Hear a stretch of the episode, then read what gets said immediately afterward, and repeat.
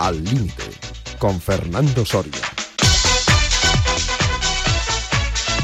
¿Qué tal amigos, amigas oyentes de Al Límite en Radio Marca? Comenzamos aquí el fin de semana al límite para hablar de deporte, comentar la actualidad deportiva, pero también para animarles a que a que practiquen deporte, que es sinónimo de salud, y la salud, ya saben, calidad de vida.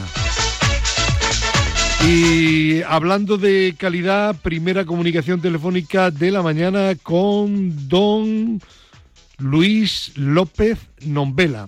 Profesor, buenos días. Muy buenos días, estaba esperando, con la boca abierta. Estaba usted esperando ahí despierto, es usted un crack, profesor. A ver. Bueno, creo que tenemos comunicación telefónica también con Guadalajara. Gerardo Cebrián, ¿qué tal? Buenos días. Buenos días, aquí estamos. Y con Navalcarnero, don Pedro Calvo, que no me olvido del nombre. Cristina ya pensaba que se ha olvidado. No, no me he olvidado. Tampoco me he olvidado de Joao Félix, pero de ello hablaremos mañana en la tertulia del domingo.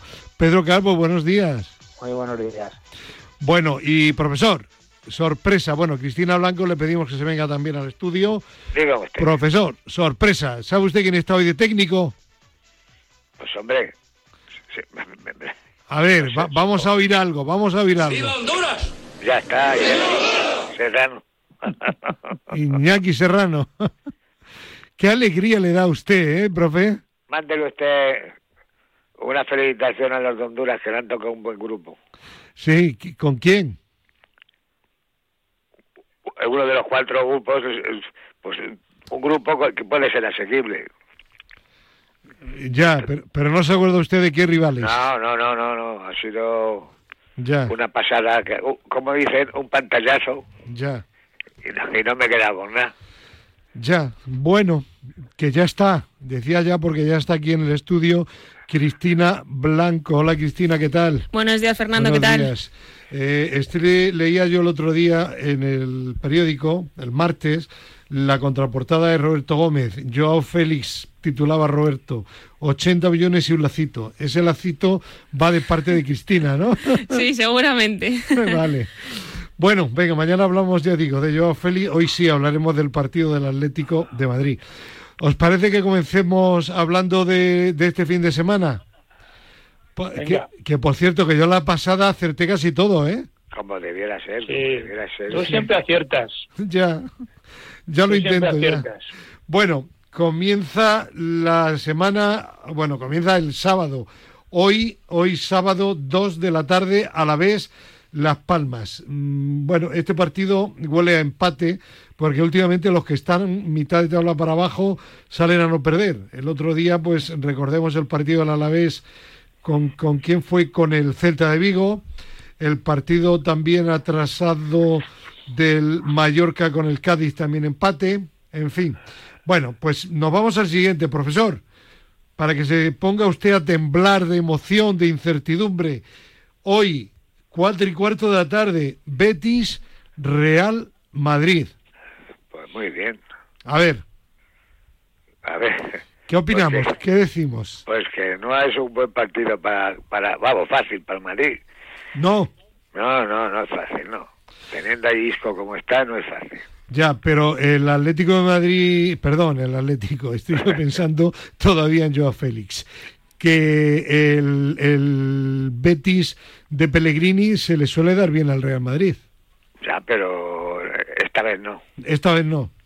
¿Por No, qué? yo- ¿Por porque- la diferencia es Isco? No, por- de Cisco y, y- está muy, muy, muy despistados en el juego, ¿eh? En el juego. El es Madrid. que- no es que no haya voluntad, ah, lo tienen todo, pero es que ahora mismo no se está jugando, no se están dando los pases como hay que darlos. Ya. Gerardo, ¿tú que eres también del Real Madrid preocupado? 0-3. Bueno, 0-3. Pues nada, si tienen que apostar, ap- ya apuesten victoria del Betis. No, es, me preguntas. Yo Sí. creo que eh, respeto al Betis mucho. Sí. Eh, es más, me parece un equipo que, que juega bien al fútbol. Pero mm, yo tengo mucha confianza en el Real Madrid a Mm. pesar de, de la cantidad de lesionados que hay, eh, pero creo que va a ganar. El- el- el- el- equipos como el Betis, yo creo que al Real Madrid se le dan bien porque el Betis deja jugar al fútbol. Ujú. Entonces, mm, bueno, digo 0-3, puede ser 1-3 o puede ser 0-2, pero yo creo que el Madrid gana con claridad. Pedro, fíjate que el profe ya va dándote la razón de que el Madrid gana, pero que no juega bien, ¿eh? Vaya, vaya, hombre. Hombre, porque Eso sabe, es eso. sabe- porque sabe de que, fútbol. que hay cambio de gente que, Claro. no, que no que no están acoplados No, no, ahora no mismo para de gente, profe, que nos cambie de gente, que yo estoy quitando los partidos del Madrid porque me aburro. Ya. O sea, Hombre, el, que el con otro Nápoles- día, profe, el otro día, Nápoles me aburría muchísimo. el, el Eh, partido frente al Granada fue un tostonazo. No, no, pero es que Claro, con el el Nápoles que ganó 4-2 el Real Madrid, yo quité el partido. Vamos a, vamos a ver, pero oís las declaraciones de los entrenadores cuando terminan que no ha puesto el equipo yéndose para arriba. Pero. ¿cómo puede ser eso? Que no ha puesto... el- pero entonces usted a qué viene aquí. Ya, ya. Y Disculpas, para enseñarles a que, disculpas. a que vayan a que vayan Eh, empezando pero- desde atrás Hombre, a que me tra- habla usted del entrenador del Granada que sí, que dijo que lo que quiere es que sus chicos aprendan a encajar pocos goles, lo primero. Fernando, Pero vamos a ver, el partido, el partido Real Madrid-Granada, el peor que tú has visto esta temporada. pero de largo, ¿eh? O sea, eh, un espanto. O sea, daba miedo. Cristina se ríe. A ver, Cristina. A ver, yo... Bueno, a mí no me has preguntado por el resultado del Betis Real Madrid. Ahora, ahora. Eso, hombre, eso. Yo ahora. quiero conocer esa opinión Ahora. de Pedro. Bueno, pero deja a Cristina que iba. Vale, vale, vale, perdón. No, que yo, yo, o sea, sobre el Barcelona Betis es que yo quería decir... No, Real Betis, o sea, Real Madrid. del Real Madrid. Ay, ay. Ay, Del Está pensando también como yo, yo, Félix, todavía sí. la cabeza. No, Sí, que sí. eh, de- yo creo que mm, estáis minusvalorando al Betis que está luchando por estar en Eh, puestos europeos, eh. que está a solo un punto El de la Real Sociedad. El profe ha dicho que va a ganar el Betis. Bueno, pero No, yo- no creo que que- tiene un poco de rintintín eso, ¿eh? Ya. A ver, Pedro. Pues yo, fijaros lo que os digo, y no me suelo mojar en estas cosas, pero yo creo, se lo dije a mi hijo, que es del Real Madrid, la semana pasada. Pierde el Madrid. No, no gana el Madrid. No sé si pierde o empata, pero no Pero no gana, es decir, 1X. Bueno, bueno, esto se pone interesante. Sí, sí, sí, sí, sí. Ya. Bueno, pues vale. Venga, siguiente partido, ya veremos.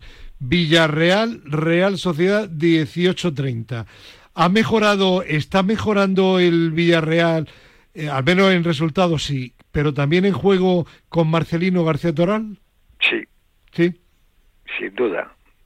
Además, y además es un hombre que, que los hace jugar de otra manera. De otra manera, y bueno, se les ha visto. Sí. El, el comandante Al Morales decir de otra manera, de otra manera, manera, ¿a qué se refiere usted? más apretados, más, Sí, más, Más más juntos, más juntos, y, más mejor y más seguros quizá también de sus propias posibilidades. Claro, porque tienen confianza. Ya. Eh, Fernando, Sí, eh, sí, juega de otra manera. 0-2. 0-2, vale. Bueno, bueno, la quiniela de esta semana de Gerardo Cebrián es millonaria. Ya van A ver, dos- Pedro, mójate. Me vuelvo a mojar. Eh, lo bueno de este programa es que el profe opina de una manera y yo de otra. Sí, O mejor, claro. Eh, yo no le he visto un, un cambio radical al Villarreal. Hombre, lo único que sí, sí. os doy la razón, y es cierto, que está mejor estructurado defensivamente, porque además Marcelino se lo sabe trabajar bastante bien, y está más organizado defensivamente, pero en, a nivel de juego sigue igual de mal que, que con los demás entrenadores. Lo único que ha hecho, pues que bueno, que no ha encajado y, y- y, bueno, pues a- de- desde la defensa intenta hacer algo más, pero como dice Gerardo, yo, yo le veo que, que no tiene ahora mismo, le va a costar a Marcelino hasta que ese equipo se, se adapte bien. Bueno, entonces, Cristina, ¿quién gana este partido? La Real Sociedad, La sin ninguna Vamos, duda. Ah, vamos. Sin ninguna duda. No hay Anda. ninguna duda. Anda. Bueno, pues ya veremos lo que decir. Yo aquí no Vale, me mojo, veremos, no digo nada. Siguiente partido, 9 de la noche, Mallorca-Sevilla. Un Sevilla que no volvió, Otro. que volvió a no ganar la semana anterior. Está con 14 puntos a 5 del descenso porque tiene tiene la no a 4 a 4 del descenso que es el Celta de Vigo porque tiene la suerte de que los de abajo están sumando muy poquito, si no estaría claramente en posición de descenso. Eh, ¿Se cargan al entrenador finalmente o no? A ver, ¿qué opináis? Uf. A ver. Hombre, a- a- habiendo la necesi- necesidad que hay de meter entrenadores más nuevos, pues yo creo que se lo deberán cargar ya, ¿no? Este partido va a ser importante para el Sevilla. Si el Sevilla pierde ante un directo rival, Mallorca se pone la cosa complicadilla, ¿eh?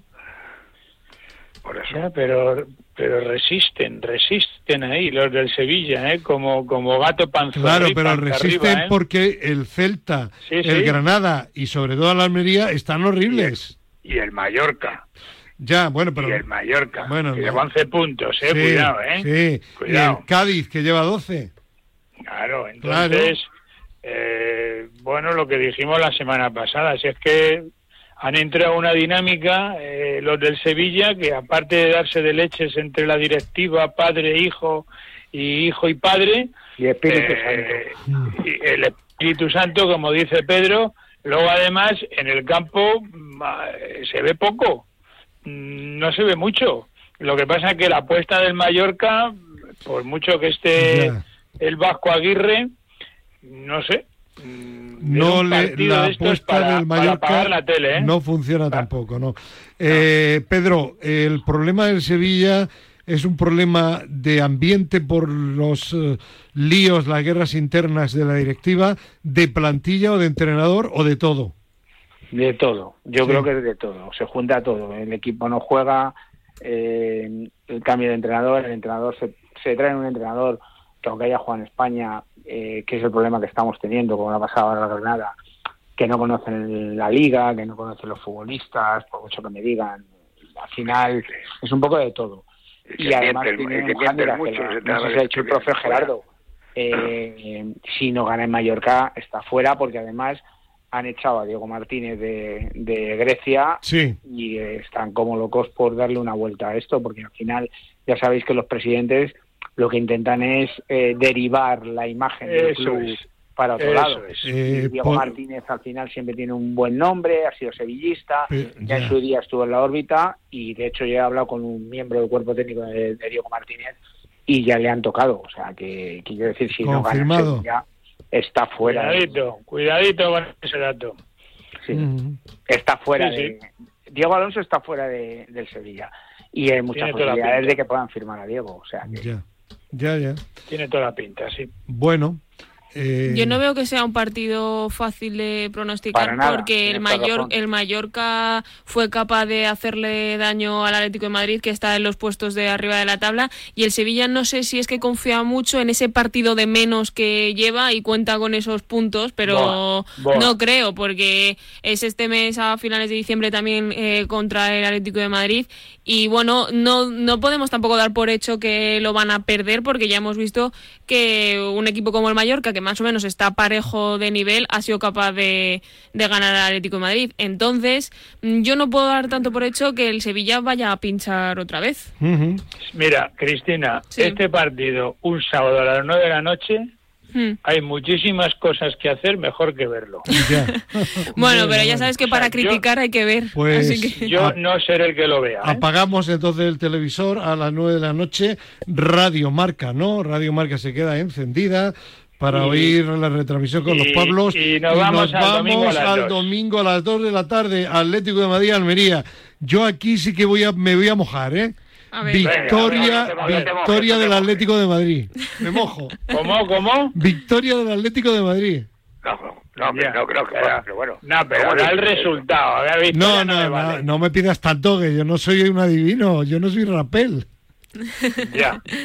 A ver, Cristina. sí, Hombre, hombre, esta- si no estaría, estaría, de estaría Madrid, feo no uh, ganar al que va último. Y que ha ganado un partido solo, ha ganado un partido. Claro, pero bueno, que ya te digo que tampoco me sorprendería perder contra la Almería, porque cuando el Eibar subió a, a Primera División hace tres temporadas, me parece, perdimos los dos partidos contra ellos, o sea que, bueno, Almería, 15 partidos, una victoria, un empate, 13 derrotas. Eh, profesor, ¿cabe la sorpresa? No, sorpresa ninguna. Ninguna. El entrenador que el entrenador que tiene en Almería, pues eso, que no ha levantado cabeza desde que ha llegado. Ya, hombre, lo tenía muy difícil, ¿eh? Bueno, porque no hubiera ido. Ya, bueno. Yo, como, como ha dicho Pedro, que el, Bet, el Madrid pierde o empata con el Betis, estoy por decir que el Atleti pierde o empata con el Almería. No se arranca. Vaya. Tan, lo- tan loco no estoy, ¿eh? Tan loco No, estoy, no, ¿eh? pero casi. Tan loco no estoy. A ver, Pedro, ¿tú cómo, tú cómo yo- estás? Yo he estado el, este miércoles hice en Copa del Rey el Barbastro Almería, ¿Sí? ¿vale? que ganó el Ah. Barbastro 1-0. ¿Sí? Toma. Y estoy totalmente de acuerdo con el profe. El entrenador que se vaya ya a su casa. Porque Oh. no se puede tener la actitud que tuvo ese tipo en un banquillo con un equipo de primera división jugando contra un segunda red. Para empezar. Luego le echamos la culpa al empedrado. O sea, hay que hacer más porque para eso te pagan como entrenador.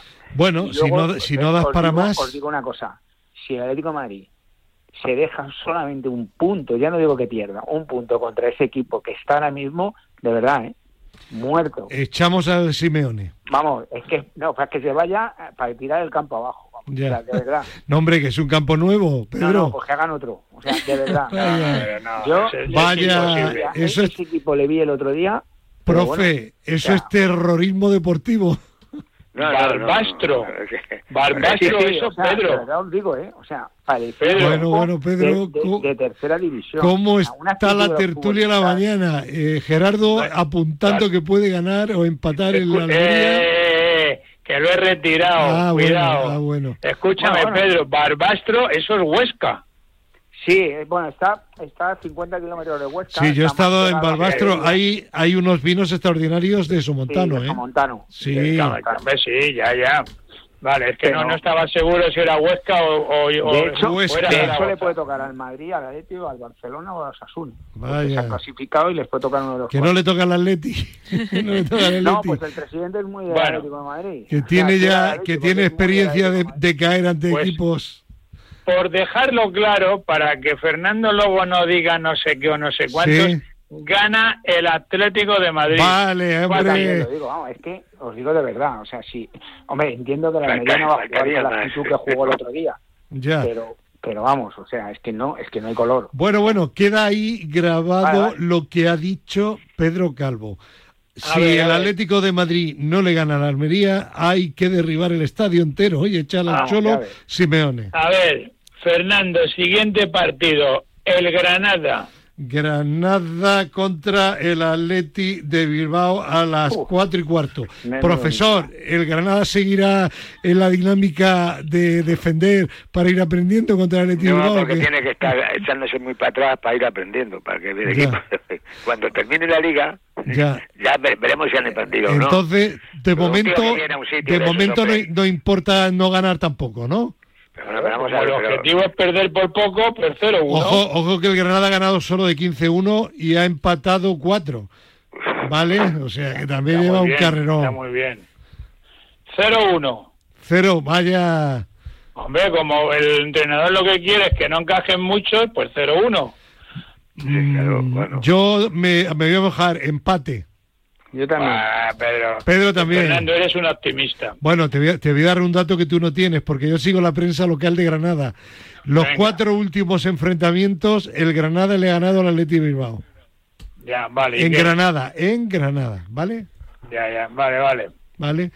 A ver, bueno, aquí un empate. A ver, Cristina Sí, dice a mí me da igual. No, no, no. un e- yo creo que un empate lo pueden conseguir. Pero, Ya. oh, Bueno. Que sí, hombre, confía. Bueno, a ver, la, la noticia de la semana, incluso portada del, del Marca, eh, Brian de Zaragoza, de Múnich, titulaba el diario Marca. Bueno, Pedro, tú ya lo dijiste hace tiempo aquí en la tertulia. Eh, Samu es un buen jugador, pero el bueno bueno es Brian, ¿no? Hombre, ha venido el Bayern a por él. Está claro, a por Samu ha, ido el Atlético. a Y, por y Brian lo ha hecho bien porque ha negociado. Eh, los 14 millones de la cláusula pueden llegar a 15 y Brian se queda hasta Sí, final de claro. temporada. Cosa No. que el Atlético de Madrid no, No supo hacer porque Bueno. el Atlético de Madrid ahí no se No, portó como lo que no, es un equipo señor. No seas injusto, no seas Totalmente. injusto porque tú tienes información y la sabes, verás que el Atlético de Madrid quería dejarle en Granada, pero hubo cosas que no se hicieron bien por parte de la Granada. ¿Qué cosa? Con lo Dilo, cual yo no la Betis se sé. y se lo llevó. El- el- ¿Por qué? Pues porque el Granada se puso, quiso más dinero de lo que valía la cláusula. Ya. Pues claro, el Atleti le dijo, no, no, yo te pago la cláusula, te doy el dinero Y te lo tú dejo. está aquí hasta final de temporada. Y el Granada quería no la cláusula, quería más dinero. Entonces le dijo al Atleti, no, pago la cláusula y me lo llevo. Ya, ya. Vale, ¿eso es de tu amigo el que han echado director deportivo?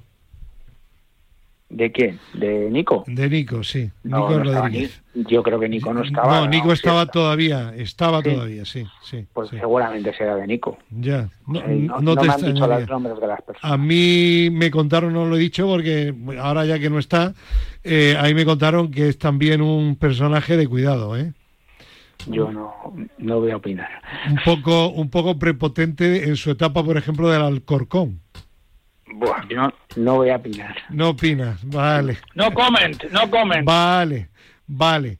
Bueno, a ver, eh, lo de Brian, eh, ¿qué futuro tiene en el, en el Bayern? Porque mi, mi opinión, ¿eh? yo lo he visto todos los partidos. Creo que es un buen fichaje a ese precio, pero creo que Brian tiene todavía que mejorar mucho para ser un jugador que tenga cierta regularidad en el Bayern de Múnich.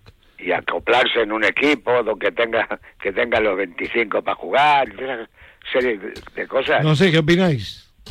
Pues eso, que se tiene que Pues- acoplar. yo. Yo creo que va a ser reserva del reserva. Claro. Pues yo, yo creo que no. más na- natural. ¿eh? A ver, Pe- Pedro, tú que estás hoy en contra del mundo. Sí, ver. no, con el mundo no. Vamos a ver, tenemos que analizar lo que es el futbolista, a qué equipo va y Vale. cómo juega ese equipo. Bueno, el equipo, el equipo ha dicho que quiere un jugador diferencial para Claro. desatascar partidos. Claro. O la Es que individualidad Tenemos que valorar chico. a un futbolista que va a un equipo que juega el balón al pie, al espacio, Pues que tiene eso. control del juego, que es un jugador que va a jugar en banda, en extremos, que es un equipo que juega rápido. En Granada estamos hablando eh, que juega a cuántos metros de la portería. Sí. ¿Cuántas No, veces le es- que- es que eso de de arriba, ¿eh? Es que al final, ¿y con quién va a jugar alrededor? Con todos mis respetos para el Granada. Es que no es lo mismo jugar con Gumbao al, al lado que jugar con, con, con un jugador del Bayern, Ya. que era de ellos. O sea, es que no es lo mismo y, y- y respeto todo, pero al final el Granada es el Granada y el Bayern de Múnich es el Bayern de Ya, Múnich. o sea que tú le, tú le, que tiene alrededor tú- tú le ves, tú consideras que, que el Bayern ha acertado. Pregunto. Hombre, acertado y ya veréis la progresión de ese futbolista en el Bayern. A Ya. recordar Xavi Alonso cuando antes de, de volver al, al Madrid, cuando bueno, miento, cuando se fue del Madrid al Bayern. Pero Pe- Pedro, ¿no es un jugador eh, débil físicamente? pero ya le pondrán ellos en forma, ¿no? Sí. No te preocupes. Si, si el profe te lo puede decir, la cualidad física es la, la más fácil de mejorar. Sí, profe. Y a esos niveles. Sí, señor. Y, pero, y la técnica la tiene. Lo que, y, Y además eso la velocidad en el eso en el es. juego. Sí, la sí, técnica sí. la tiene, con lo cual es un jugador que es mejorable en todos los sentidos. Como hablábamos de Bellingham, sí.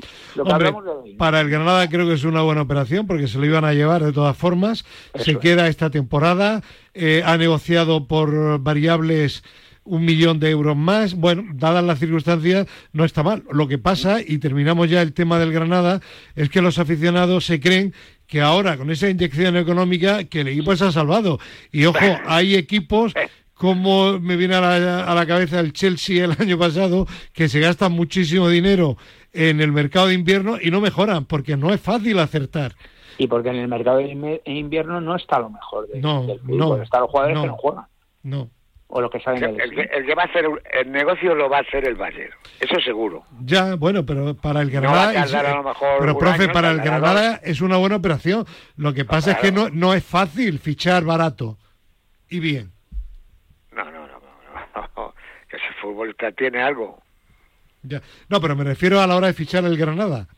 Que, que no lo va a tener fácil, que no va a encontrar lo que necesita y además con un problema, Pedro, que como saben que tiene dinero, el que, el que eh, pueda vender a algún jugador le va a pedir más dinero al Granada. Seguro. Claro, claro. No, no, y que, efectivamente al saber que ha cogido dinero, aunque vayas a un, jugador barato... Eso es una norma, tener- claro, eso es una norma. Le pasó hace poco, no, no me acuerdo al- a, a- a qué equipo, un ejemplo clarísimo.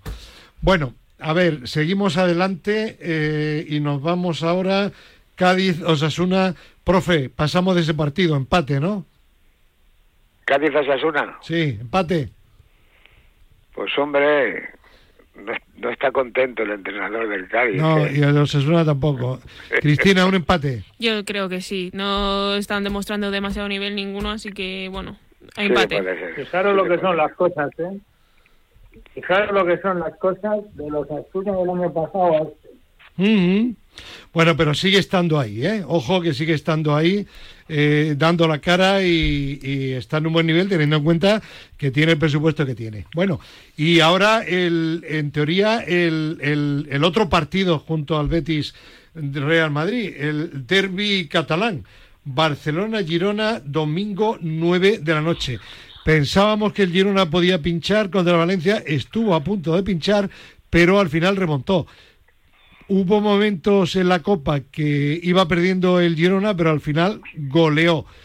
Y para terminar, ya lo ha dicho públicamente Mitchell, que nadie piense que vamos a poder aguantar a este ritmo toda la temporada. A ver, ¿va, a pin- Bueno. ¿va a ser el partido de, de que pincha el Girona o va a ser el partido en que el Girona eh, deja atrás definitivamente al Barcelona? El Girona está apretando, está jugando bien y todavía, todavía le tiene reservas. Pero claro, cu- ocurre lo mismo, es que no puedes aguantar toda la temporada. Hombre, pero le supo hacer frente al Real Madrid y que tiene, yo creo, mejor Nada, el equipo Madrid que- le ganó, ¿eh? Pero, ya, pero le, pero le, pero yo en la- el partido yo creo que el Girona le hizo sufrir al Madrid y yo creo que teniendo en cuenta que el Madrid tiene mejor plantilla que el Barcelona este año o al menos mejor juego, creo que sí que van a ser capaces de ganar al Barcelona. Además, si superan este enfrentamiento gordo que les queda, aunque el resto de la temporada no aguanten de la misma manera, yo creo que sí que se pueden mantener en la parte alta de la tabla. Eh, Gerardo, en este caso es un poco problemático pronosticar lo que más te interesa, porque si gana, si pierde el Barça, que a ti te suele gustar, eh, ha ganado el Barça. Si gana el Barça, ha ganado el Barça. Pero si pierde el Barça y gana el Girona, el Girona puede ser líder en solitario, ¿eh? Mi amor por el Barça es tal que ojalá palme. Acércate el teléfono, hombre, que no se te... A ver, Pero está merendando. sí, a ver, Te digo Sí. que mi, mi amor por el Barça es tal que ojalá palme. sí, aunque el Girona se, vuel- se quede como campeón. No importa. No importa. Si yo, vamos, celebraría por todo lo alto un 0-1-0-2. Sí, ¿y tú, Pedro? Y, si, y si es un, y si es un 0-3, mucho más. ¿Y tú, Pedro? bueno, vamos a ver, vamos a poner Venga, las cosas en su vamos a intentar clarificar un poco. Porque nos estamos yendo de madre. Eh, vamos a ver, el Barça, si juega al nivel que jugó el otro día con Atlético de Madrid, el Girona lo va a tener muy, muy difícil. No Hay que decir, es que el. Girona está jugando también muy bien, sí, es una realidad. De hecho, lo bueno del Girona es el, el, el banquillo que tiene, que es donde, donde está marcando las diferencias en Sí. los cambios. Pero es verdad que ahora mismo el Barcelona está a buen nivel. ¿Que el Girona puede ganar? Por supuesto. El Girona tiene ahora dos partidos claves que son Barcelona y Atlético de Madrid después de, de Reyes. Entonces ahí es donde va, se va a ver si el Girona aguanta o no. Mitchell yo creo que se pone el disfraz de lobo. eh, ovejita y, y por dentro es un lobo. O sea, Ya. está diciendo no, no vamos a aguantar, pero ahí están y llevan ya muchos partidos. Lobo, aguantando. lobo feroz, ¿no, profe, en el fondo? Un poco pícaro que sí que es el pequeñajo, sí. Ya. Bueno, pues, Entonces, yo yo no, no, no veo tan fácil ni... O sea, veo cualquier resultado de los tres se puede dar, porque Ya. están lo- lo- los dos, el Barça está bien, si sigue en la línea del otro día, y el Girona está en la línea que está desde el principio de temporada. bueno, bueno, pues, eh, profe, usted que, que, que remate la jugada, profe. No, yo lo que quiero que gane Girona. Que quiero que gane el Girona. Ah, vale, es que no lo oía, profe. Es que gane el Girona, vale, vale. Pues claro, como buen madridista, claro que sí. Bueno, vale, bueno, pues nada, un partido de luego interesante y que va a tener influencia en la clasificación en la parte de arriba. Porque según lo que suceda en ese partido y en el de Sevilla, Betis, en Real Madrid, veremos quién sigue como líder, si continúan los dos empatados o uno de los dos está en solitario. ¿Algo más que decir de esta jornada? Decir que se recuperen los del Madrid mucho, porque se, porque estamos jugando en Bragas. En, Sí, en ¿no? Bragas me refiero desnudo, claro. En pañales, en pañales. Eso, la- la- las criaturas que salen a jugar 17 añitos, bueno, que, que bueno, que, que parece que estás jugando al No juvenil. exageremos, profe, que ha jugado un ratito el Nico Paz ese nada más. El No Nico Leibon claro, que tiene lesionados, pero, pero que el Madrid también tiene banquillo, que Brahi- Brahim estaba ahí sin jugar y ha salido el chaval y lo ha demostrado. pues, Paz ha salido un ratito. Y luego ha salido Nacho, han salido jugadores de la, de la primera plantilla. Lo que pasa es que es verdad que les faltan jugadores, pero, pero tampoco hay que exagerar, ¿no? Vale, mañana. También le dan mucha pal- muchos palos ya al Madrid, ¿eh? Mm, Bueno, a todos. Les dan a todos. Mañana hablamos, profe, mañana hablamos de Joao Félix, ¿de acuerdo? Muy bien. Venga, un abrazo hasta mañana. Adiós, adiós. Bueno, hablamos ahora de, de fútbol femenino y ¿con quién? Lógicamente con Cristina Blanco. Cristina, España cerrará el año como número uno del ranking FIFA, ¿no? Efectivamente, aparecerá de manera oficial el próximo 25 de diciembre como número uno del ranking FIFA por primera vez en su historia, tomando el relevo en el liderato de Suecia, que bajará hasta el tercer puesto y convirtiéndose en el cuarto país tras Estados Unidos, Alemania y el combinado nórdico que logra liderar esta clasificación desde que se empezó a calcular en 2003. Esto es un avance desde el Mundial porque el combinado dirigido por Monse Tomé ocupó el segundo puesto de la tabla tras conquistar el Mundial el pasado 20 de agosto en Sydney. Desde que se lograra este éxito, pues España ha disputado seis partidos, todos correspondientes a la fase de grupos de la Nation League y resueltos con cinco triunfos y una sola derrota. Son resultados pues que le han permitido asaltar la primera plaza en la próxima actualización del ranking. ¿Quiénes eh, completarán el podio y el top 10 de la clasificación? Pues eh, la nueva clasificación, que como hemos dicho verá la luz el día de Navidad, colocará a España en el primer puesto, seguido de Estados Unidos y Suecia, que completarán el podio, y el top ten lo completarán Inglaterra, Francia, Japón, Países Bajos, Alemania, Canadá y Corea del Norte. Por lo tanto, España estrenará su condición de número uno del mundo en los playoffs de la Nation League, que se disputarán del 21 al 28 de febrero, ante un rival que conoceremos el próximo lunes en el sorteo que se celebrará en Lyon y que resolverá tanto los cruces de semis como la sede que albergue la lucha por el título. Y además de España están clasificados ya Francia, Alemania y Países Bajos. España que sigue con la buena racha, aunque en los últimos partidos ha bajado un poquito el nivel, Sí. pero continúa como número uno del ranking mundial de FIFA. Cristina, gracias. A ti. Nos vamos a ir ahora, cambiamos de, de tema, y cambiamos de disciplina deportiva por completo y nos vamos a ir hasta la Universidad Pública de Navarra. Allí tenemos comunicación telefónica con un admirado catedrático, Miquel Izquierdo. Miquel, ¿qué tal? Buenos días. Hola, buenos días. Con Miquel Izquierdo, que coincidíamos en el eh, Congreso de Acedir en Gijón. Allí estuvo hablando pues de un proyecto que se llama Vivifrail, que ha sido premio Estrategia Naos 2023. Ante todo, Miquel, felicidades. Pues muchas gracias. Y la siguiente pregunta es, eh, cuéntanos el porqué de este nombre, porque me parece rarito, ¿no? Bueno, eh, rarito, el, el nombre original de este proyecto que empezó su andadura en el 2015, era un Sí. proyecto fundado, financiado por la Unión Europea, era Vivify. Vivify, pues era una sí. especie de acrónimo que significaba algo así como, bueno, pues intentar vivificar, ¿no? Como dar vida.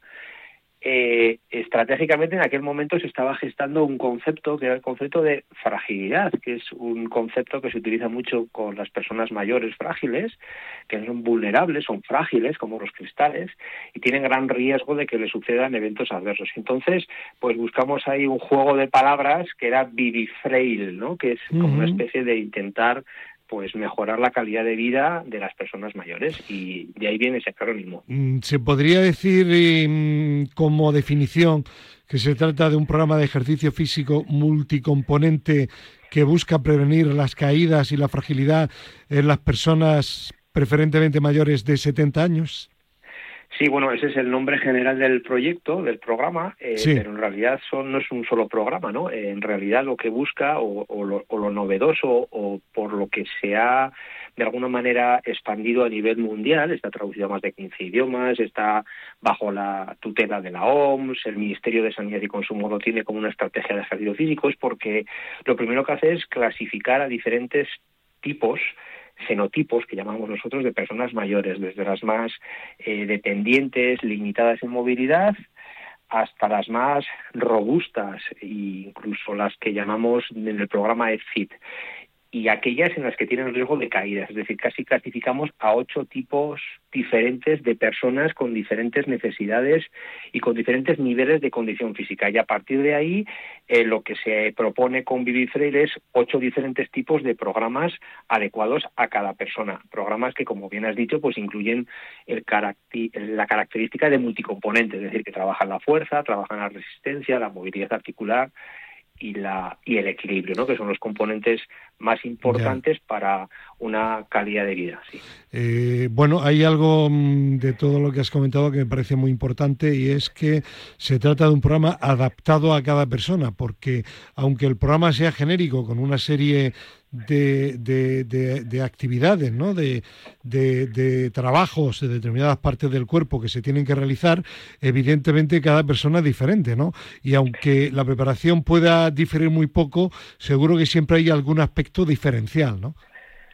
Sí, la prescripción de ejercicio físico, como la medicina de precisión, va hacia una individualización de, de, los, de los ejercicios, algo que en ejercicio físico es nuestra tarea pendiente, intentar ver cuál es el, la mejor combinación ¿no? de ejercicios, de intensidades, de minutos, de ritmos, de pesos, para poder conseguir el máximo beneficio. Y ese y esa combinación es individual. Esto es como los como las medicinas no es decir nosotros eh, respondemos de manera diferente a cada tipo de medicina. Y aunque tengamos la misma enfermedad pues parece que las enfermedades también como el cáncer son diferentes en función de cada persona. Tienen respuestas diferentes. Y ahí es un poco hacia donde el ejercicio, igual que la nutrición personalizada, tiene que caminar, ¿no? A intentar individualizar el ejercicio. Este es un paso, eh, pues muy humilde, con poco material, muy asequible para todas las personas. Todas las personas pueden hacer de manera gratuita, como bien sabes, por medio de la página de pues a los recursos, a los pasaportes, a las ruedas que llamamos, a las guías, incluso los profesionales tienen su material individual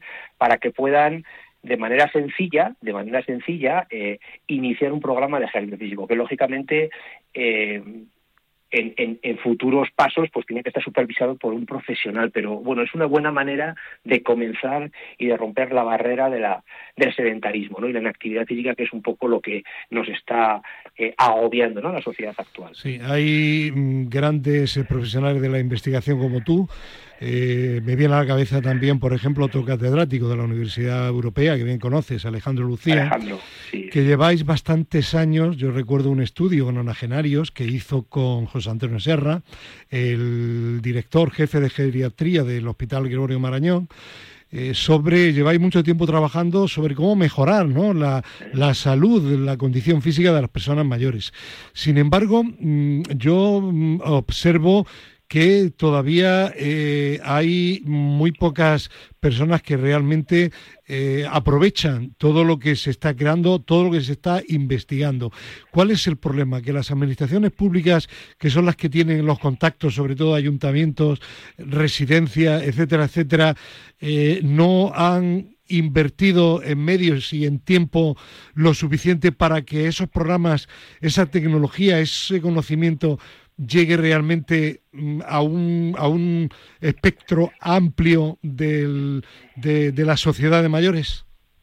Sí, mira, esto, esto se puede ver desde dos puntos de vista. Lo podemos ver la botella, la botella medio llena o medio vacía. Si la vemos medio llena y tiramos hacia los últimos 10, 15 años, podemos ser optimistas. Es decir, se ha avanzado mucho en la prescripción de ejercicio físico, cada vez hay más conciencia, el sistema sanitario cada vez es más consciente de todo esto, se están iniciando en muchas comunidades autónomas pues lo que se llama la receta deportiva, se está poniendo de alguna manera en, coordinación el colegio de, de, educadores físicos deportivos con el Ministerio de Sanidad, con las consejerías de bienestar social y están de alguna manera tejiendo, organizando, pues de alguna forma caminos, recorridos en los que el médico prescribe el ejercicio físico y lo deriva a un profesional que es un educador físico deportivo en el que de alguna manera pues ejecuta, planifica, mide, valora, supervisa el ejercicio físico. Yo lo, es el primer mensaje positivo, ¿de acuerdo? Es decir, eso es una cosa que no tenemos que dudar que se ha avanzado mucho. si miramos la botella medio vacía, que también se puede mirar, es cierto que hay una evidencia científica tan sumamente abrumadora, abrumadora, apabulladora en los en las revistas científicas médicas mundiales de medicina, además, o de endocrinología, que dice claramente con estudios muy eh, eh, muy bien realizados porque están publicados en estas revistas donde se publican los conocimientos científicos médicos que el ejercicio físico es un potente eh, coayudante, medicina preventiva, tratamiento único en algunas enfermedades, por ejemplo, el trabajo que se hizo también en nuestro grupo en el Hospital Universitario de Navarra en unidades hospitalizadas de agudos, puso de manifiesto en dos revistas mundialmente eh, eh, de impacto alto que una persona que va a un hospital necesita, debe recibir un tratamiento que es ejercicio físico para evitar el reingreso y la mortalidad a los tres meses. Con lo que a nivel sanitario, quien no haga eso está empezando a incurrir en una mala praxis. Es decir, esto en otros países, si tú no, te, no lo haces y, tienes pues una fiebre o tienes una inflamación y no te recetan el medicamento adecuado o te recetan otro que no es, esto ya está empezando a surgir problemas eh, a otro nivel. Entonces, esto ya está publicado. Quien no lo haga eh, y me esté escuchando tiene que tener tiene que ser consciente que le tiene que dar una vuelta a su práctica clínica. Es decir, eh, ¿por qué no se hace? Pues habría muchos, eh, muchos, eh, muchos condicionantes. Lo primero, bueno, pues hay una falta de formación a nivel médico. Todos los médicos son conscientes que en sus estudios no reciben formación de ejercicio físico. En la Universidad Pública de Navarra tenemos la suerte de poder tener un semestre en los alumnos de tercer curso que reciben, pues en un semestre, pues una asignatura que es ejercicio físico. Con lo que yo ya le digo a mis alumnos, eh, ya sois conscientes que el ejercicio físico no es caminar. Es algo más complejo, pero es necesario y es beneficioso. Esa es la primera razón cada vez hay más formación y los médicos están muy, eh, muy conscientes de esto. En todos los congresos de sociedades médicas de, endocrinología, neumología, eh, atención primaria, eh, son conscientes de que necesitan formación de ejercicio físico. El segundo apartado es lo que has comentado. Todavía no hay una inmersión del profesional de educación física en el sistema sanitario, con lo que no se puede beneficiar tú o yo cuando vayamos a un hospital de con cualquier enfermedad de un profesional que sepa de ejercicio físico. Con lo que ahí tenemos el segundo problema. Y podríamos estar así enumerando problemas. Pero insisto, si miramos hacia atrás, vamos dando pasitos, poco a poco. pero todavía pues queda mucho por hacer. Esperemos, esperemos que la botella cada vez la vayamos viendo más y más llena, aunque sea muy poquito a poquito. Pues Miquel Izquierdo, catedrático de la Universidad Pública de Navarra, muchísimas gracias por estar de nuevo aquí en el límite en Radio Marca. Y entre todos vamos a intentar que, que, que la sociedad cambie y sobre todo mejore la asistencia y las prestaciones a las personas mayores que, como dijo aquí también en su momento Alejandro Lucía, han sido sobre todo desde la, en la pandemia los grandes perjudicados de la sanidad española. Bueno, pues seguimos en contacto. Pues nada, muchas gracias y un placer estar con vosotros. Igualmente, Miquel, un abrazo, adiós. Gracias, adiós. Bueno, y ahora tenemos otra comunicación telefónica con otra persona que es encantadora y que sabe muchísimo de actividad física y de salud. Se trata de Eduardo Blanco, que es eh, profesor, ha sido profesor del INEF de, de Galicia de Coruña y que es el presidente de AJASEDE, los gestores deportivos de Galicia. Don Eduardo, ¿qué tal? Buenos días. ¿Qué tal? Buenos días, Fernando. ¿Cómo estamos? ¿Qué has oído, has podido escuchar a Miquel Izquierdo? Sí, el ratito que estuve, sí. Obviamente, en este país, si realmente la calificación de la actividad física como una actividad esencial y en la, en la próxima pandemia, pues eh, será así tratada, pues está claro que lo que requiere es más investigación, más recursos, más inversión. Claro, sobre todo, como yo decía, en el segmento de personas mayores que son las que más lo necesitan, sin lugar a duda. En las que, entre las que yo me encuentro ya, porque estoy a uno y medio. Bueno, pero tú estás extraordinariamente bien, Eduardo, te cuidas. Eh, bueno, pero yo, yo soy, vamos, voy a hacer a organizar y a convocar un movimiento de la tercera edad que va a ser la leche. Hombre, no me cabe la menor duda. Bueno, mientras que organizas ese movimiento, pues has organizado un evento que va a tener lugar el próximo jueves, día 14, que es la decimocuarta edición de los Premios Galicia a la Gestión Deportiva y que va a ser un, un gran evento, ¿no? Sí, la verdad es que ahí hemos aprovechado este año, el año 2023, eh, llevamos todo el año celebrando con distintas actividades el 25 aniversario de la Asociación Gallega de Gestión Deportiva. Entonces queríamos terminarlo con algo que tuviera empate, impacto.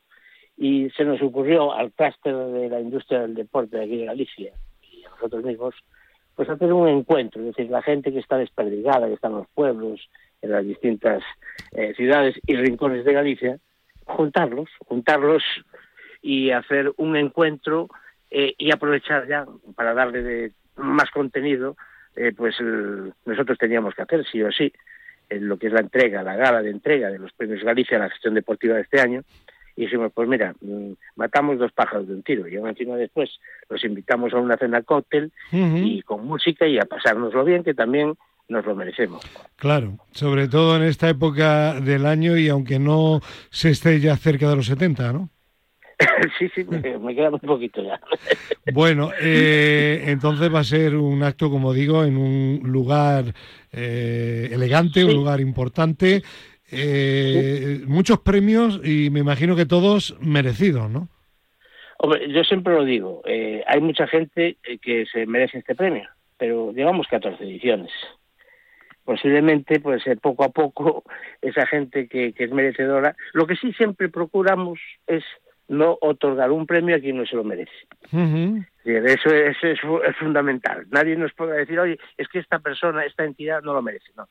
Eh, el, el, jurado además es representativo porque están representadas las facultades de Ciencias del Deporte, tanto la de Coruña como la de la que está en Pontevedra, que corresponde a la Universidad de Vigo, está el Colegio Oficial, está la Unión de Federaciones Deportivas de Galicia, está la Federación de Prensa Deportiva de Galicia, etcétera, etcétera. ¿no? O sea, es un jurado representativo, también está obviamente en la sede, que es el, titular ¿no? de, estos premios, porque esto empezó pensando un poco que al deportista se le reconoce, obviamente, es el elemento fundamental, al árbitro, eh, es decir, a mucha gente dentro del entorno, pero a los que están detrás de las bambalinas, a los que hacen que el deporte se organice y funcione, normalmente no se suele acordar nadie de ellos. Y fundamentalmente me refiero a esos gestores, porque siempre que nos viene la palabra gestor, pensamos en el gestor, el que hizo la carrera universitaria, que es director de la piscina, que es director. Pero, y, y el presidente de un club de fútbol de un pueblo de 5.000 habitantes eh, que dedica su tiempo libre, ese es un gestor y con muchas necesidades, además, con muchas necesidades. Entonces, mm, desde siempre nuestra asociación eh, ha atendido a todo el mundo, es decir, tanto a los que realizan un desempeño profesional como a aquellos otros que por elección, porque lo han designado en una asamblea, pues salen de alguna manera como representantes de esa entidad y no les queda más remedio que tirar para adelante. Eh, eh, Eduardo, sí, termina, termina. No, es lo que pretende nuestra asociación, eh, llegar allá, es decir, que la gente no tenga la soledad esa de ¿y a dónde acudo? Y, y a quién le pregunto? Y yo no sé hacer esto. Bueno, hoy en Galicia la Asociación Gallega de Gestión Deportiva tiene, con esa vocación de servicio público, pretende llenar de alguna manera esos vacíos. Eduardo, no te voy a preguntar por ningún premio a destacar porque estaríamos de alguna forma haciendo un agravio comparativo con los que no nombremos, pero sí te voy a hacer la siguiente pregunta. Venga. ¿Qué nivel tiene la gestión deportiva en Galicia?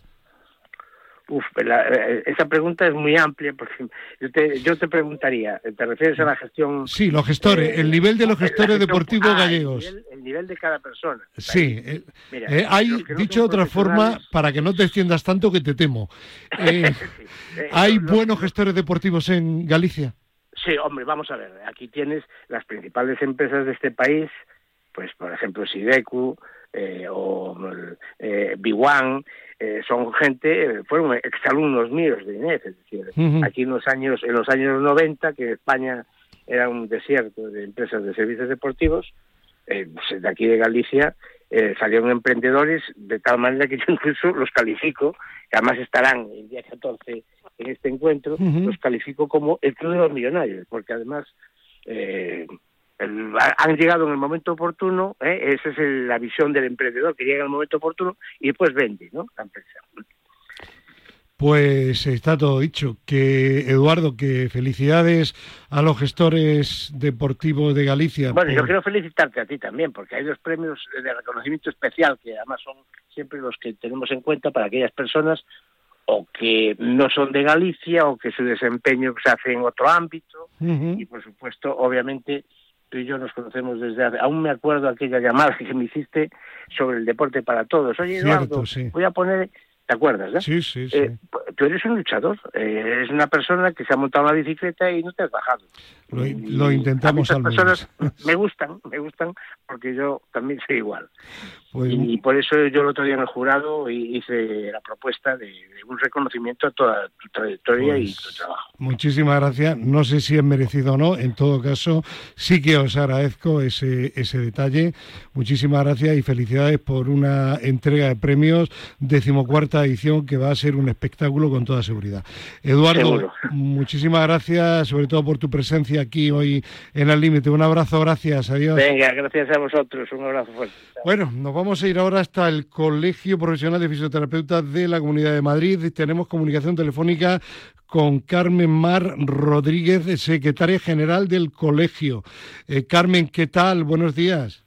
Buenos días, Fernando, ¿cómo estás? Muy bien, y quería hablar contigo de ejercicio físico y embarazo, un tema que siempre es actual, ¿no? Hombre, y ahora más que nunca, porque ya se sabe que, que nos viene muy bien a las mamás embarazadas. Claro. Bueno, hay muchos falsos mitos en torno a este asunto y se duda de si el ejercicio es bueno o es malo para la mujer embarazada. La respuesta es muy clara, ¿no? Es, bueno, es clarísima. Lo que pasa es que venimos un poco sesgados de tiempos atrás en los que pues, ni, las madres ni las abuelas, nuestras madres abuelas, hacían ejercicio porque se lo tenían casi prohibido. Era como contraindicación contra el desarrollo del feto, pero nada, ya se ha visto que tiene numerosos beneficios tanto en la madre como en el feto. Y se puede decir que es absolutamente seguro, ¿no? Sí, sí, o sea, siempre pasando por un ginecólogo primero, que, no que todo está bien, eh, y un, fisioterapeuta experto en suelo pélvico que también te valore un poco, es totalmente seguro y no hay ningún riesgo ni para el feto ni para la mamá, como te he comentado. Y, y bueno, pues eso, que la, actividad física es que tiene numerosos beneficios a nivel de un montón de sistemas, pues el cardiovascular. Pues cuéntanos, cuéntanos los beneficios. Pues eso, pues, eh, pues las mamás están mucho más contentas, eh, las depresiones aparecen poco. A nivel cardiovascular, pues eh, tienen un mejor, una mejor resistencia a la fatiga, que eso ayuda también al, estrés del parto en el feto. Cogen menos peso las mamás, menos peso los fetos, con lo cual para el suelo pélvico eso es bastante bueno porque le, protege en el, en el momento del parto. Y luego a nivel músculo-esquelético, pues eh, nos da un soporte muy firme para evitar los, los problemas y lesiones derivados de los cambios que se producen en el embarazo, pues como una diástasis abdominal, problemas de ciática, de dolores lumbares, un montón. ¿Y el entrenamiento de fuerza? Eh, bueno, ya se ha visto que no solo en embarazadas es, es necesario, o sea, el, entrenamiento de, fuerza ya es una obligación en casi todo el mundo, pero es muy, muy, muy positivo a la hora de lo que te comentaba, de estabilizar los cambios musculoesqueléticos que se producen. Además, es que el suelo pélvico se beneficia mucho de entrenar con cargas. Y en este caso estamos mm, un poco tratando lo que es toda esa zona pelvis, suelo pélvico, para mantener a la mamá mm, en buenas condiciones y en calidad de vida hasta el momento del parto y que los partos sean muchos mejor, mucho mejores. Eh, Carmen, y en cuanto a, mm, a cantidad de ejercicio, ¿cuál es el recomendable? Pues, eh, a ver, hay, mamás que están muy, muy entrenadas y pueden eh, entrenar los días que quieran, básicamente, respetando un poco los descansos. Pero lo recomendable es eh, mínimo tres, tres días a la semana, pues unos 40 minutillos, si puedes más, fenomenal. Y esto sí que es importante que la intensidad no pase una intensidad subjetiva de 7 sobre 10. O sea, que más o menos te mantengas ahí, que para algunas personas que no han hecho nada ya es un poquito alto. Pero bueno, en vez de mirar pulsaciones, pues que tú te controles y digas, mira, estoy en un 7 sobre 10. Ahí estamos estamos en, un rango seguro. Y, como... y bueno, siempre siempre como he dicho, hay que visitar al ginecólogo antes, ¿eh? que no que no se metan todas a hacer ejercicio sin, sin una valoración previa, ginecólogo y fisioterapeuta. Y luego un fisioterapeuta titulado. hombre, por supuesto, los fisioterapeutas con su carrera de grado, que sean expertos en suelo pélvico, que son los que van a poder valorar, eh, pues eso, en qué condiciones está, eh, qué patologías tiene de base, en dónde tenemos que incidir con el ejercicio, porque no todo el mundo es igual. O sea, el tratamiento tiene que ser muy, muy personalizado para cada mamá. Pues eh, ya lo saben, no tenga ninguna duda, el ejercicio bien orientado y bien asesorado es siempre muy bueno, imprescindible, diría yo, para la mamá durante el embarazo. Carmen Mar Rodríguez, secretaria general del Colegio de Madrid, muchísimas gracias y seguimos en contacto. Buen fin de semana, un abrazo. Igualmente, adiós. Adiós. Bueno, tenemos ahora ya creo en la despedida como siempre a Fernando Soria Hernández de España se mueve. Fernando, ¿qué tal? Buenos días. Hola, buenos días. ¿Qué nos cuentas hoy? Bueno, pues este fin de semana estamos un poco de descanso porque la verdad es que el último mes y medio ha sido muy intenso. De hecho, esta semana ya ha sido el último el último viaje del año que, que lo ha hecho nuestro compañero Mar de Clerc es el responsable de proyectos internacionales, de internacional, y ha estado en Bruselas en una especie de maratón de proyectos europeos eh, muy exclusivo, eh, porque la, el acceso estaba restringido a, a, muy poca gente, y, y la verdad es que ha, sido muy interesante. Por un lado, eh, es una puesta en común de, de, de ideas para, lograr sinergias y también para, encontrar carnes de, de, cara a futuros proyectos. ya hemos hablado con Mark y la semana que viene estará aquí con todos nosotros para darnos más detalles sobre ello. Es decir, que España se mueve, sigue moviéndose incluso en puentes. Sí, no, aquí, claro, teniendo en cuenta que, que, en Europa muchos de los puentes que tenemos aquí son días eh, de trabajo, pues, pues al final, aunque sea un poquito, hay que dedicar tiempo. Y bueno, como hemos comentado otras veces, las, las convocatorias de los proyectos Erasmus Plus son en el mes de marzo. Este, en el 2024, en vez de ser eh, el 20 y pico, va a ser justo a primeros. Entonces, bueno, una de las actividades principales que tenemos de aquí hasta esa fecha es eh, el de trabajar el tema de los proyectos, que por un lado va a haber dos o tres nuestros y vamos a, a, participar en unos cinco o seis más, o sea, van a ser unos ocho como el año pasado. Bueno, pues los iremos contando conforme, conforme se acerque la fecha. Uh -huh. eh, hablamos ya del programa número 157 de Madrid y se mueve... 327. Ay, ¿cómo estoy yo esta mañana? 327, sí, cuéntanos. El reportaje sobre la transformación tecnológica de los centros de alto rendimiento del Consejo Superior de Deporte. Luego tendremos un nuevo Consejo de COPLE de Madrid, en este caso sobre las diferencias entre, el sedentarismo activo y pasivo, una nueva historia de superación de la, de la waterpolista internacional Patricia Herrera, eh, eh, también tenemos un consejo saludable desde el restaurante Pasamar y Muévete con nosotros iremos como siempre a distintos eventos a lo largo de la Comunidad de Madrid. Pues un programa que se presenta también interesante. Fernando, que aproveche y descanses un poquito lo que resta de, de puente y volvemos también con Marc, si te parece, la semana que viene. Sí, sí, la semana que viene va a ser intensa, así que allí estaremos. Muy bien, pues un abrazo, gracias. Gracias. Y luego. ahora ya el punto final final con nuestra doctora favorita, Ana María Jara Marcos. Buenos días. Muy buenos días. Hoy hablamos del tratamiento con plasma rico en plaquetas. Es la aplicación autóloga de plasma de nuestra sangre que tiene funciones de favorecer, estimular e iniciar procesos de cicatrización, regeneración o curación de tejidos dañados. En el deporte es muy utilizado tanto en la recuperación de daños musculares, ligamentosos, articulares. Cada vez es más conocido, aunque es un tratamiento que lleva utilizándose más de 20 años.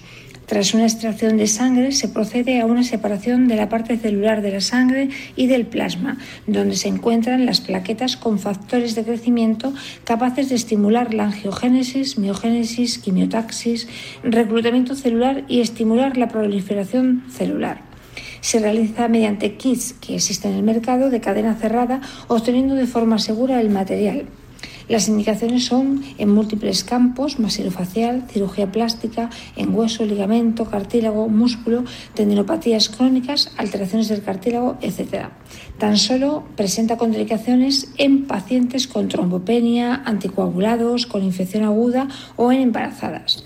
Las complicaciones inicialmente son las inherentes a la aplicación, es decir, a la infiltración, que con la sese adecuada no deben de existir. Los resultados son un acortamiento en el tiempo de recuperación y una cicatrización con un tejido igual al previo a la lesión, lo que es muy importante. Esto es todo por hoy. Muy buenos días. Gracias a la doctora Iñaki Serrano y no olviden mañana la cita 7 a 8 de la mañana, tertulia límite en Radio Marca. Adiós.